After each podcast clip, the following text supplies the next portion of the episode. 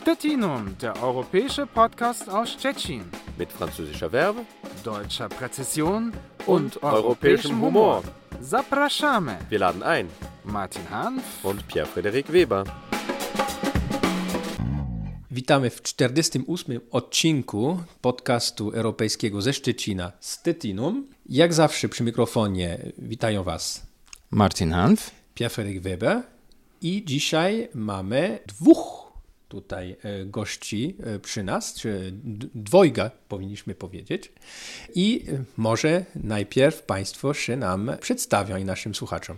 Dzień dobry, ja się nazywam Jolanta Grenke. I Edward Orłowski. Właśnie, i my już znamy się bardzo długo właściwie. Jeszcze w Szczecinie ja pracowałam jako nauczyciel, ale też jako dziennikarz. Nie wiem, Edward, czy jeszcze pamiętasz, bo działałeś e, jeszcze w jakiejś innej funkcji, miałeś e, e, dla szkoły, ale to też już chyba był też takie staranie polsko-niemiecki. Tak, to były czasy, kiedy byliśmy oboje członkami Rotary Club mhm. i w ramach działalności w Rotary Club staraliśmy się też wprowadzić element transgraniczności, żeby te kluby się też przez tą granicę w jakiś sposób kontaktowały i nawiązaliśmy wtedy partnerstwo bodajże z Neubrandenburgiem. Tam między innymi powstawały właśnie projekty, które wspomagały na przykład naukę języka niemieckiego w Trzecinie i tam w ramach tego na przykład były podarowane książki do, do nauki języka niemieckiego, tak, dzieciom polskim z polskich szkół podstawowych, czy z gimnazjum, już nie pamiętam nawet. Podstawowej. Podstawowej to było. W każdym razie y, fajne to były projekty, bo ludzie byli zaangażowani My nawiązaliśmy przez to też dużo kontaktów i bardzo sympatyczne tematy. I rzeczywiście, tak jak mówisz, to było 15 lat temu. 14. Mam jeszcze mm. twój adres mailowy z radia. E, który ja zmieniłem chyba trzy albo cztery razy ten adres mailowy. Tak, ale też e, pamiętam i, i, spotkaliśmy się, jak powiedziałeś, w Szczecinie. Dzisiaj nie spotkamy się w Szczecinie. Dzisiaj jesteśmy w Ramin. Mm. Może nie, nie, każdy wie e, dokładnie, gdzie to się znajduje, nawet ci, którzy w okolicy e, szerszej, powiedzmy, mieszkają. Otóż e, Ramin, e, dla naszych słuchaczy, którzy ewentualnie nie wiedzą, gdzie ta miejscowość się znajduje, to jest jedna z tych małych miejscowości po niemieckiej stronie, e, że tak powiem, tej strefie, tej strefy metropolitańskiej szczecińskiej, tak? Żeby to tak nazywać, jak to fajnie brzmi dzisiaj. Ale rzeczywiście to jest, to jest jedna z tych miejscowości, którą można jakby doliczyć do obszaru, tak? Jakby szczecińskiego, tylko że właśnie po niemieckiej stronie. Tak, właśnie. Ja na ten temat mogę coś powiedzieć, ponieważ kiedy pada pytanie, gdzie mieszkasz, odpowiadam zawsze, że mieszkam na przedmieściach Szczecina i w sumie tak to jest. Nie? nie jakiś czas temu było to przedmieście Szczecina, a dzisiaj również jest. Albo staje się. Albo staje się. Przez te konsekwentne przeprowadzki i rozszerzanie, hmm. mieszanie się i ja uważam, że to jest bardzo fajne bo wracamy właściwie do takiego pogranicza, które nie jest pograniczem. Tak. No to, to jest taka typowa miejscowość, jeżeli chodzi o mhm. odległość, która e, w sumie od centrum Szczecina czasowo e, nie leży dalej niż e, powiedzmy czasu, które się potrzebuje, żeby przez Szczecin przejechać. 22 km do dużego hotelu w centrum Szczecina. Właśnie. Hmm. Właściwie ja liczę, że ja jestem już 23 lata tu na miejscu a jak długo jesteście już tu w Ramin? 15, 15 lat jesteśmy. W mm. 2008 roku kupiliśmy ten dworek i od tego czasu próbujemy tu rozwijać naszą działalność zgodnie z jakimiś tam naszymi pomysłami. Raz lepiej, raz gorzej, ale no tak jak życie dyktuje. Ale jak trafiliście tu? o, to musiałaby Jola opowiedzieć, bo ona trafiła, ja byłem tylko posłusznym wykonawcą. Trafiliśmy tutaj przypadkiem. Wszystko w życiu dzieje się przypadkiem, także i Ramin stał się przypadkiem w naszym życiu. To znaczy, może inaczej, na pewno mieliśmy plan, ponieważ my już od dłuższego czasu mieszkamy w Niemczech. Ja wyjechałam do Niemiec w 78 roku. 87. A, 87. Po niemiecku powiedziałam tą liczbę. w 87 roku, zgadza się. No. I mieszkaliśmy przez jakiś czas właśnie w Kilonie, w Szlezwiku-Holsztynie. I w pewnym okresie naszego życia, kiedy dzieci już wyrosły, zaczęły powoli opuszczać gniazdo rodzinne, stwierdziliśmy, że to znaczy ja pracowałam w urzędzie, Edek pracował w projektach, wiecznie gdzieś był w podróżach. Stwierdziliśmy, że chyba jest jakiś już czas na zmianę naszego życia. Trzeba coś zmienić, już było za długo to samo. I stwierdziliśmy, że opuścimy Kiel i skierujemy się w jakimś w jakąś stronę, nie wiedzieliśmy dokładnie dokąd, ale tak nas ciągnęło jednak tą strefę polsko-niemiecką. Ale jesteście tutaj z regionu? Tak My ogólnie? urodziliśmy się w Szczecinie. Mhm. No. I mając takiego naszego bliskiego znajomego, pana profesora Marona, którego odwiedziliśmy y, w Kamieńcu, przyprowadził nas tutaj do Ramina, w sumie mnie przyprowadził do Ramina, pokazał nam ten za wolno stojący domek zarośnięty po pierwsze piętro y, krzewami, ale ponieważ było, było to, była to jesień, i był, listopad był. Czy no, nawet listopad, najbrzydszy miesiąc roku, a mimo wszystko ta energia i tak atmosfera była tak fajna tutaj, że w sumie zdecydowaliśmy się na. To znaczy, może inaczej, ja się zdecydowałam na to. Chciałem poprawić, ale zdążyłaś. Aby Y, podjąć tą decyzję zakupu tego obiektu.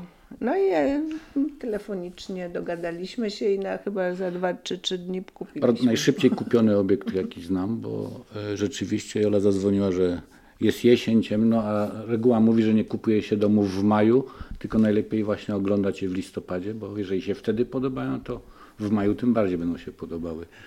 I, i szyb, szybciutko dogadaliśmy się, to była własność prywatna. Ci ludzie, którzy tu wcześniej mieszkali, kupili to od, od Landkreisu, czyli od powiatu, ale nic nie robili. Pięć lat ten obiekt stał opuszczony. Także raczej wyglądał bardzo smutno, opuszczone było wszystko, dużo, dużo rzeczy było zniszczonych. To właśnie y, może parę słów e, o, o, o, obiekcie, tak? Bo przed poprzednimi właścicielami, którzy mhm. tutaj 5 lat e, mieszkali i, i, właśnie nie za wiele się do tego przyczynili, żeby coś zmienić. Właśnie co możemy w skrócie opowiadać o, o tym obiekcie, o tym właśnie, o tej posesji, bo to jest piękny, piękny dom, właśnie taki, taki Landsgut, można by powiedzieć. Od kiedy tutaj stoi, można powiedzieć? No to już stoi od 1750 roku i zostało to zbudowane przez rodzinę von Raminów. Jak nazwa jest zbieżna miejscowości z rodziną, która tu jest, należała do arystokracji niemieckiej, a właściwie brali głównie udział w wyprawach krzyżowych. E, rodzina ma ponad 800 lat tradycji, miała, bo w tej chwili po różnych perypetiach sprzedali ten dom jeszcze w XIX wieku. E, z tej substancji historycznej niewiele zostało, też nie, nie mamy niestety żadnych źródeł, żeby powiedzieć jak to wyglądało kiedyś, ponieważ zmiany właścicielskie były dość częste i każdy przebudowywał według własnych potrzeb, według własnych wizji i stąd jest ciężko powiedzieć, żebyśmy na przykład zgodnie z jakimiś tam zasadami ochrony y, zabytków odzyskali jakiś stan. Po prostu przejęliśmy tak, jak to wyglądało. A w międzyczasie była tu y, i szkoła Hitlerjugend w czasie wojny, i była y, szkoła rolnicza zawodowa po wojnie, i na końcu był tutaj dom dziecka. I każda z tych instytucji sobie gdzieś tam zawsze kawałek inaczej robiła, stąd My też robimy troszeczkę inaczej, ale staramy się odzyskać to, co tu było kiedyś po prostu w takim stanie, w jakim w XIX wieku, pod koniec XIX wieku na dobrą sprawę było. Ale myśliście o tym od początku, żeby też tutaj działać też, jak i organizować wydarzenie kulturalne, czy raczej był plan, chcemy e, ładne posesje niedaleko Polski, E, żeby ten Lebensabend, jak mówisz po niemiecku, spędzić tutaj, czy, czy jak, jak to było w tym czasie?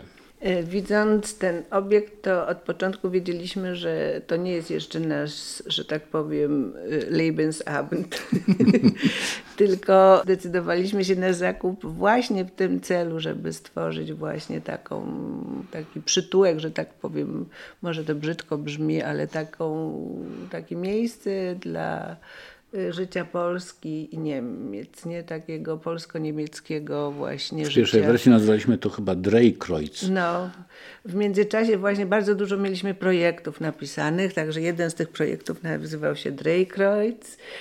Chodziło to o to, żeby to było miejsce, w którym właśnie spotykają się wszyscy, wszyscy, nie tylko Niemcy i Polacy, ale wszystkie narodowości świata, nie? Żeby po prostu było to otwarty dom dla wszystkich, dla ludzi różnych wiar i, i, i różnych narodowości. To jest dla nas bardzo ważne. I przy okazji trzeba powiedzieć, że chcieliśmy też wykorzystać no, nasze mocne strony, a takie uważam są właśnie, jeżeli chodzi o, o interkulturę, to się tak mówi, czyli międzykulturową jakby kompetencję, bo e, mieszkając jeszcze w zachodnich Niemczech mieliśmy bardzo dużo kontaktów tam z kolegami z pracy, z koleżankami i staraliśmy się zawsze pokazywać im, robiliśmy wycieczki do Gdańska, do Szczecina, do Krakowa, i, I oni dzięki temu udało nam się na pewno wygrać parę osób, które zainteresowały się Polską. A jeżeli sobie przypomnimy czasy lata 90., to ta wiedza o Polsce w tamtych czasach w Niemczech była taka raczej znikoma, bo większość mówiła to daleko, gdzie to jest prawie Syberia, tak? Albo do- przestarzałe. Albo przestarzałe mieli wiadomości, bo to były zazwyczaj te, które gdzieś tam y, istniały jako, jako stereotypy w niemieckich społeczeństwach. Nie? Natomiast to udało nam się, myślę, zrobić, a drugim elementem istotnym było to, że jedziemy jednak w stronę Szczecina, czyli naszego rodzinnego miasta, a ten Szczecin i, i znajomi, przyjaciele ze szkoły, z pracy, z różnych mieli stanowić dla nas tę podstawę też do rozwinięcia tutaj działalności. No bo tak jechać zupełnie w ciemno byłoby na pewno trudniej. Może na początku, jak e, już był po tym szczęśliwie, e, że tak powiem, e, nabyciu szybkim, skutecznym, to można powiedzieć, dopiero zaczynają się albo powiedzmy przygody w dobrym albo niedobrym sensie. Jakie były początkowo może trudności albo powiedzmy, no nazwijmy to wyzwaniami? A największa trudność to była taka, że przyjeżdżaliśmy z myślą i z pewną koncepcją finansowania remontu, która polegała na, na środkach pomocowych, tak, z różnego rodzaju środków tutaj istniejących na pograniczu, uzupełnionych przez normalne kredyty bankowe, tak, komercyjne, ale pech chciał, że w momencie, kiedy zakupiliśmy ten dom, podpisaliśmy, wszystko się okazało, że wybuchł kryzys finansowy i wszystkie wcześniejsze ustalenia z bankami zostały kompletnie wyzerowane. Każdy patrzył na nas naszymi koncepcjami w bardzo dziwny sposób. Do tego dochodziły takie elementy już zupełnie trochę z dzisiejszego nawet punktu widzenia paranoiczne, bo na przykład banki mówiły w naszym biznesplanie, ile osób w regionie mieszka, które my chcemy w jakiś sposób osiągnąć tak, z naszymi pomysłami. I my zazwyczaj przytaczaliśmy liczby między 600 a milion, 600 tysięcy, milion. A oni mówili, jak? W Rando jest 30 tysięcy. Tak? I, I w szerszym zakresie też jest 100 tysięcy, no ale nigdy w życiu. Oni myśleli i, i myślę, że ta zresztą mentalność jest do dzisiaj jeszcze taka, że ta granica stanowi jednak bardzo silną barierę nawet w myśleniu bankowości, tak? bo bank nie przejdzie na stronę szczecińską, bo dla niego wtedy siła nabywcza polskiego tam klienta w cudzysłowie tak, nie była za duża. Dzisiaj się oczywiście zmieniło i zresztą z naszego doświadczenia wiemy, że on, to się wszystko wyrównało. Tak? Tu w tej chwili nie, nie widać tych różnic, a wręcz przeciwnie, czasami widać, że, że po tej polskiej stronie się od, odwróciły karty mocno. Tak? Ja, ja, ja wyobrażam sobie, że oczywiście też wyzwanie to zawsze jest sąsiedztwo, bo wyprowadzimy się do nowego miejsca, no to oczywiście sąsiad jest ciekawy, który, ciekawy, który, który tam wyprowadzi się. Jak, jak są wasze stosunki teraz, albo jak spróbowaliście, żeby sąsiedzi też, e, żeby mieć po prostu dobre e, stosunki też do, do, do sąsiadów, e, sąsiadów Tak, bo ja sobie tak to wyobrażam i, i może kompletnie się mylę, nie? Ale jak my, może znać to z, z, z filmów, nie? Że przyprowadzą się tutaj osoby z zewnątrz, tak? I tam wiejskie okolice tam i mają pomysły i tak dalej. I około patrzą, co to za dziwolągi, o co chodzi, co oni chcą, zakład, za, chcą zakłócić nam spokój tutaj wiejski, który mamy od pradawien dawna, tak?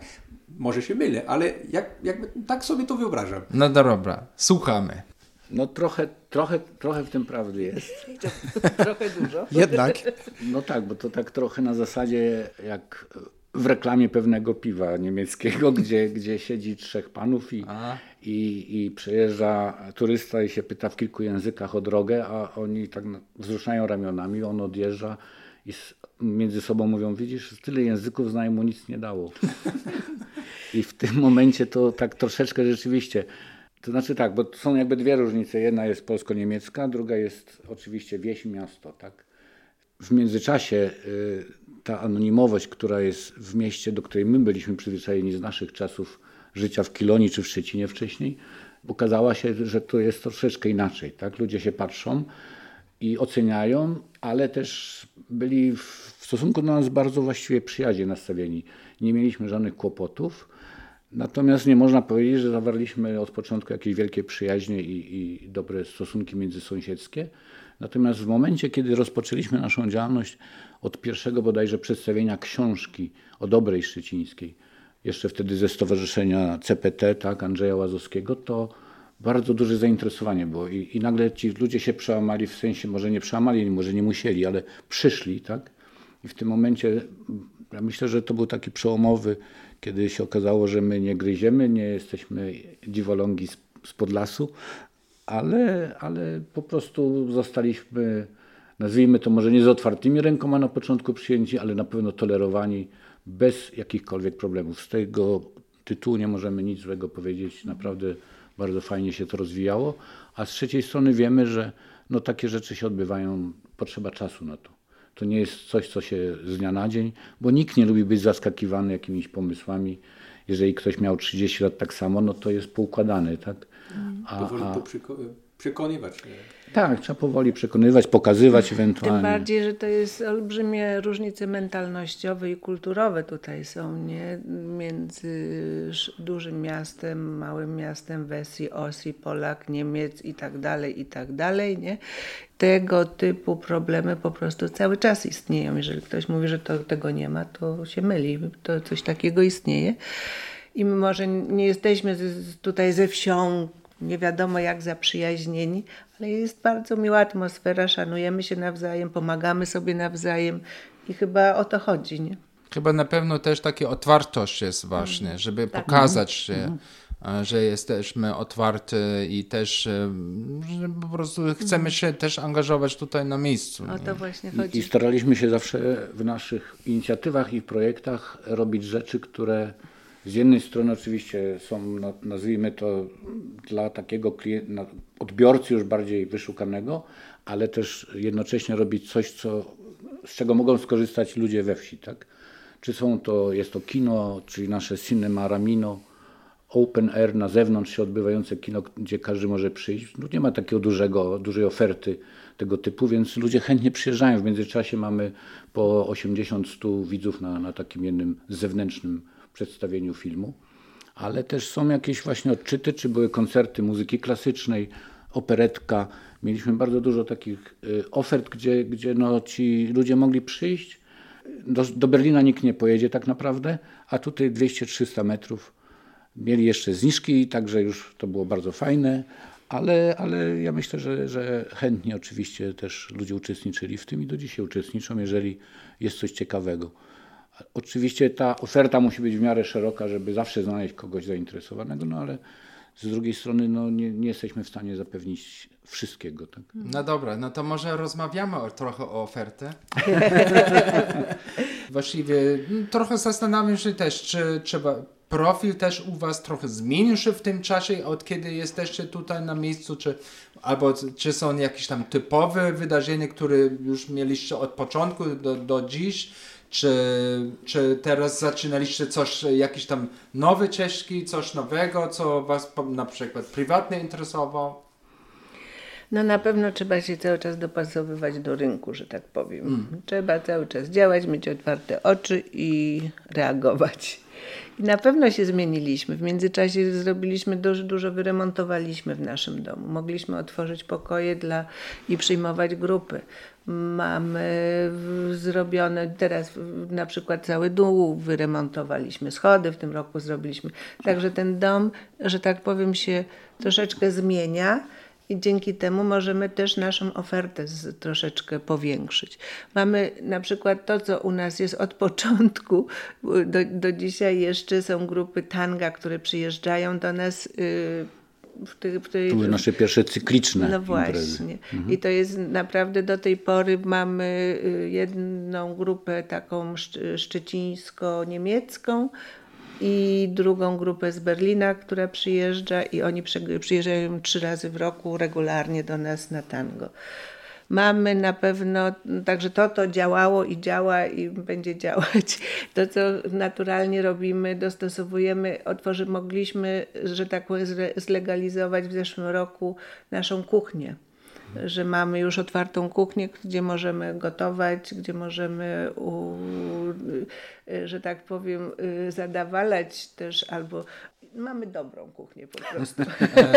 już, już, Będąc... już testowaliśmy, dostaliśmy zupy ogórkowe, pyszne muszę powiedzieć. Tak, na powitanie.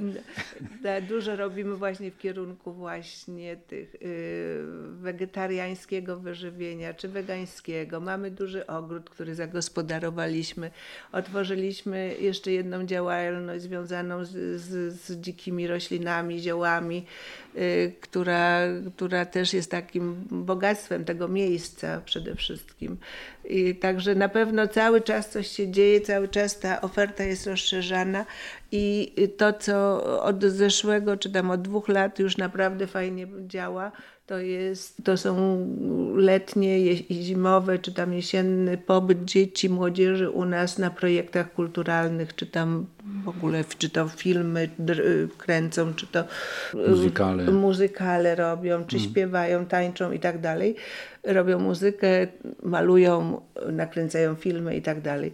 Także tego typu działalność już, że tak powiem, bardzo mocno jest osadzona w naszej działalności. Oprócz tego mamy dużo kulturalnych takich wydarzeń, jak wernisaże czy wystawy. W tym roku pierwszy raz zorganizowaliśmy taki wernisaż polsko-niemiecki w ramach naszego takiego projektu, który nazywa się Kunstdialog i ten projekt jest chwilowo niemiecko-polski, ale też są plany już na rozszerzenie tego projektu na bardziej na inne kraje, aby zachęcić po prostu do, tego, do przyjazdu do nas innych artystów. Także ta działalność jest szeroka, ale z, bardzo szeroka jest co robić.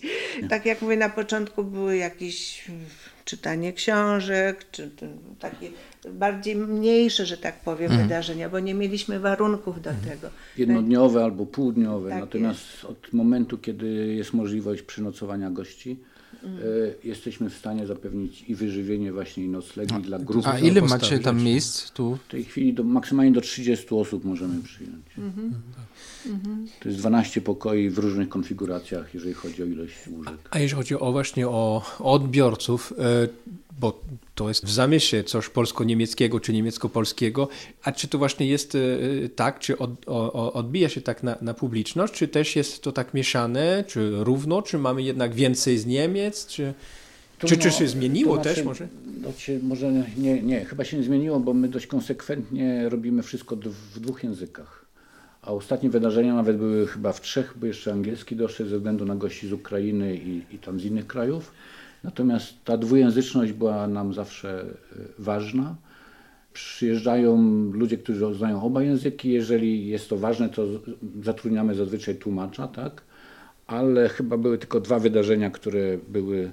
Jedno pamiętam, to była Celina Muza, która śpiewała e, piosenki Marleny Dietrich i ona robiła to po niemiecku w różnych językach, natomiast publiczność była złożona tylko z Niemców, no bo wiedzieli, że nie będzie po polsku, więc, więc tu nie było te, tematu. Natomiast był drugi koncert aktorki Grażyny Madej ze Szczecina, która śpiewała z kolei utwory Jacques'a Brela w tłumaczeniu młynarskiego, czyli po polsku. No więc z kolei goście niemieccy nie mieli za bardzo możliwości, no bo nie, nie, tekstu nie rozumieli, a te tłumaczenia młynarskiego są tak samo dobre jak oryginalne teksty zresztą. I ona I, jeszcze, francu... o właśnie, bo dostaliśmy zaproszenie na piosenkę francuską po polsku, nie? No Także właśnie też śpiewała dla polskiej publiczności. Także też wydarzają się, zdarza się, że są wydarzenia, które są skierowane albo tylko do niemieckiej publiczności, albo tylko do Ale polskiej. ciekawe jest to, że te młodzieżowe projekty, o których mówiłaś, bo od dwóch, trzech lat no, udało nam się dookoptować do współpracy bardzo dużo młodych ludzi, którzy z Berlina i z innych okolic, którzy... Dzięki koronie. Dzięki koronie na dobrą sprawę, bo wszyscy chcieli uciec z Berlina na wieś i u nas znaleźli przystań, gdzie mogą też się realizować w jakiś sposób. Czyli nie ma złego. Nie ma tego złego, co by na dobre nie wyszło. I, i oni po prostu działają. Myśmy no, stwierdziliśmy, że nie możemy sami wszystkiego. Tak? Przez wiele lat to była też nasza jakby wada, że staraliśmy się sami, sami, sami, y, bo mamy swoje koncepcje, bo mamy swoje pomysły i wiemy, jak to zrobić, a tu się okazało, że nie, że są młodzi ludzie, którzy też mają swoje koncepcje, wiedzą, jak to zrobić i robią to dobrze, a my tylko wspieramy, lepiej. a czasami lepiej i szybciej, a my to wspieramy i, i, i, po prostu robi to frajdę. I nawet na przykładzie tychże y, projektów z młodzieżą widać, że ta polsko-niemieckość też istnieje, bo te dzieci są tu z okolicy, więc to są często dzieci dwujęzyczne, tak? Osób z Polski, które mieszkają obecnie w Niemczech, więc one chodzą do szkoły niemieckiej i biorą udział w tych projektach bardzo chętnie. I to jest takie właśnie kolejna kontynuacja. Właściwie to chciałem też powiedzieć, że w tym czasie, kiedy wy od tego czasu, kiedy jesteście tutaj na miejscu, oczywiście też okoliczność na niemieckiej stronie bardzo mocno zmienił się w tym sensie, że dużo Polacy tu wyprowadzili się. Jak wy obserwowaliście właściwie ten proces? W sumie y, chyba zaczęło się to w czasach, kiedy w Leknic się pojawiły osoby, które mieszkały w tych wielorodzinnych domach, tak? Czyli było to tańsze mieszkanie niż po szczecińskiej stronie, gdzie te czynsze były bardzo wysokie. Natomiast z latami pojawiła się zupełnie nowa jakby grupa tych imigrantów w cudzysłowie z Polski, tak? To były te osoby, które oczywiście miały dość dobrze zapewnioną byt materialny po polskiej stronie, a chciały znaleźć tu te zaniedbane, opuszczone domy, posiadłości do remontu najczęściej. I one się podejmowały tego i, i no niestety przez wiele lat nie udało się tak do końca tych ludzi zintegrować. Z tego prostego powodu, że rzeczywiście oni często traktują to jako sypialnie. Tak mają fajnie, ale tylko do płotu w cudzysłowie. Mało kto wygląda, ale to też bariera językowa najczęściej jest tu tym największym czynnikiem, który no niestety Chociaż nie ja, pozwala. ja mam wrażenie, że właściwie ich dzieci są dzieci już są taki, kompletnie... już e, tak, taka, tak. Taka, taka, taki most właściwie. Dokładnie. I o to właśnie też chodziło i to jest ta jakby bardzo duża zasługa właśnie tego ruchu, że, że to się nie robi dla rodziców, tylko właściwie się robi dla następnego pokolenia. I to jest właśnie od I to początku jest to, co my zawsze cel. mówiliśmy. Młodzież, dzieci, młodzież, tak. to jest przyszłość. My, dużo osób właśnie tak jak Edward mówił, nawet nie uczy się tego języka niemieckiego, bo nie potrzebuje. Mają sąsiadów Polaków, mieszkają, y, pracują w Polsce, a tutaj przyjeżdżają po prostu do sypialni. I czasami dzieci nawet nastolatki tak. tam tłumaczą niektóre rzeczy. Tak, tak, tak, nawet tak, tak, tak. Bardzo zgadza często się, tak zgadza się. I dlatego no, takich ludzi nie porwiemy, ale to jest, każdy ma prawo do życia, do własnego życia. Ale już te dzieci, już ta następna ale... generacja jest zupełnie no inaczej właśnie. nastawiona do, do y, tego całego pogranicza i do tych mm. polsko-niemieckich tematów. Tak? I, I, ja myślę, że to jest zdrowe i to jest lepsze, bo to jest ta mm. taka integracja, nazwijmy to praktyczna, a nie narzucona miłość e, braterska, czy z Moskwy, czy z Berlina, czy z Warszawy, nie ma to znaczenia skąd. Ona jest oddolna, tak? bo to są te osoby, które się spotykają w sklepach, spotykają się w szkole, przychodzą na nasze koncerty czy na wystawy. Poznajemy ich, oni nas. Fajnie jest po prostu. Właściwie nie tylko tu, na pograniczy niemiecki zmienił się mocno, tylko też Szczecin. Nie?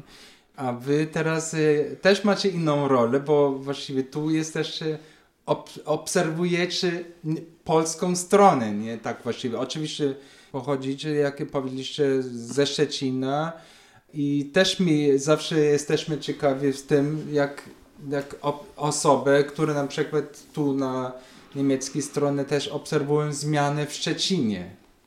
Szczególnie po, po tej przerwie, bo e, przez e, wiele lat e, Państwo byli no, poza, no, w Kilonie czy coś, czyli ten powrót do Szczecina, potem obserwowanie tego, jak Szczecin się zmienił, jak, jak Państwo to oceniają? Ja mogę powiedzieć tylko, że ja jestem bardzo z tym miastem związany, dlatego bym chyba nie, nie i zbyt emocjonalnie podchodzę do tematu rozwoju tego miasta. Chociażby e, fakt, że jestem chyba jednym z najstarszych kibiców Pogoni Szczecin, bo pierwszy raz byłem na meczu. Jako... bardzo dobrze grają. Zawsze grali dobrze, tylko, Tylko nie każdy zauważał. tylko nie każdy zauważał. No dobra, tak. chyba tu obiektywna odpowiedź nie dostaję. E, Natomiast obserwowanie, no, my staramy się nie oceniać, szczególnie jeżeli chodzi o politykę, czy ona jest ogólnopolska, czy ogólnoniemiecka, czy też samorządowa, bo zdajemy sobie sprawę z tego, jak to naprawdę wygląda, bo na przykład 6 lat byłem tu w Radzie Gminy w Raminie, tak, jako radny wybrany przez Niemców, no bo Polacy raczej nie uczestniczyli w tamtych wyborach wówczas.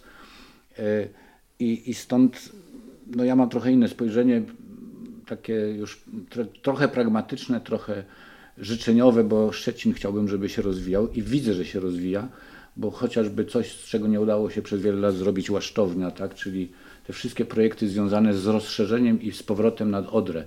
To był zawsze konik y, tych, którzy byli zakochani w Szczecinie, a, a ja czasami oprowadzam znajomych po, po Szczecinie i oni się mnie pytają, gdzie tu jest centrum.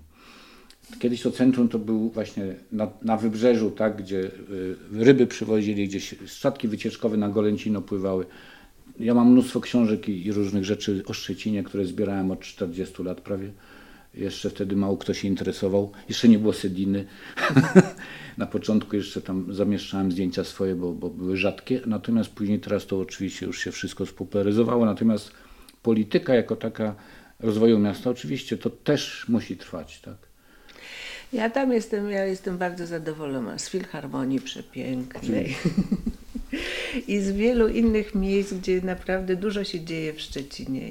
I, na przykład w porównaniu do tego, co ja znam z, moich młodo, z, mo, z mojej młodości, to jest zupełnie inny Nie świat ziemia. i zupełnie inne miasto. Nie? Mnie się Szczecin podoba, lubię Szczecin. Na pewno każdy sobie życzyłby coś jeszcze, nie? ale ja uważam, że dużo, bardzo dużo się w Szczecinie dzieje i dużo się zmieniło i to na, na, na pozytywnie. Szczecin ma trochę pecha moim zdaniem, że jest daleko od Warszawy i daleko od Berlina. Od Berlina jest daleko, może nie w kilometrach, bo jest cztery razy bliżej niż Warszawa, ale, ale mentalnie. Za tak? granicą. To jest za granicą, czyli znowu wracamy do tematu. To już nie. nie?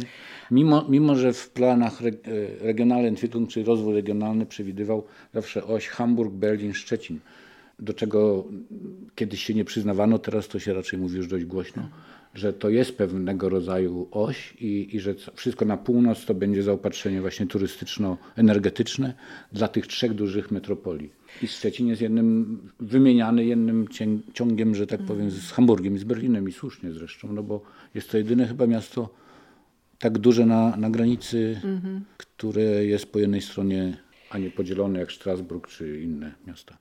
Jeszcze chciałam powiedzieć coś od, od, odnośnie Szczecina i tego, co się dzieje w Szczecinie i to, o to, tego, co, y, jak jest widziane to miasto z, z drugiej strony granicy. To nie jesteśmy tylko my, ale też są nasi znajomi, przyjaciele. Y, W większości to są ludzie w sumie, którzy przyjechali tutaj też z Niemiec zachodnich, ale oni są wszyscy, wszyscy są zakochani w tym mieście i widzą taką ostoję kultury właśnie, ostoję właśnie dużego miasta, do którego mogą wyjść y, w momencie, kiedy w ogródkach się staje nudno. Nie? I znamy ludzie, którzy mają już karnety na wszystkie koncerty w filharmonii, chodzą do teatrów i, i to jest właśnie to, y, co jest piękne tutaj właśnie na naszym pograniczu, że mamy to miasto przepiękne, duże, ładne miasto, które no, nam coś ofero, oferuje też, nie? Nie tylko my w Raminie oferujemy, ale też Szczecin dużo oferuje. Nasz sąsiad na przykład y, często pyta, jakie są nowe restauracje w Szczecinie, bo jak przyjeżdżają jego znajomi, Niemcy do niego, skądś tam, to on z nimi zazwyczaj jedzie do jakiejś nowej restauracji, żeby zobaczyć, co tam się wydarzy. I to są, nawet, to są niby drobiazgi, ale to jest też wszystko ważne, bo to, No. to się liczy do takiego komfortu życia na co dzień. Tak? Mhm. To są istotne sprawy. Młodzież ucieka, jak nie ma dyskotek, tak? a my y, też byśmy chcieli jako osoby starsze mieć y, coś fajnego pod ręką i mamy dzięki Szczecinowi oczywiście. I do Ramina wszystko blisko. No, tu muszę powiedzieć, że mamy taki tutaj, ale to nie tylko my, problem komunikacji. Nie? Właśnie. I tu ponarzekam troszeczkę. Nie? Pięta Achillesowa. jak Tak jest. Tak byśmy chcieli taki pociąg mieć jeszcze po północy do, do, w stronę Pasewalku, to by było I fajnie. żeby częściej, Żeby bo, bo, bo ta no. linia Lubeka-Szczecin jest bardzo fajnym połączeniem, ale niestety co dwie godziny tylko, tak? I ostatni pociąg chyba i ostatni pociąg jest o dziewiątej, No. tak. No ja czasami z meczu nie zdążę na niego. ale, ale najważniejsze jest to, że, że rzeczywiście można byłoby to wykorzystać, tylko potrzebna jest chęć z obu stron, tak? Żeby być może ta ilość y, polskich mieszkańców, którzy są na obecnie na stałe po niemieckiej stronie spowoduje, że, że ktoś tam biznesowo popatrzy i powie lepiej, żeby pociąg do Pasywalku jeździł co 25 minut, a nie co 2 godziny. A da się na pewno technicznie. I takie nadzieje mamy wszyscy. Bardzo Wam dziękuję za wywiad, za spotkanie. Za piękną dyskusję w, przy pięknej okolicy, przy e, ładnej pogodzie też, która zawita przez okno.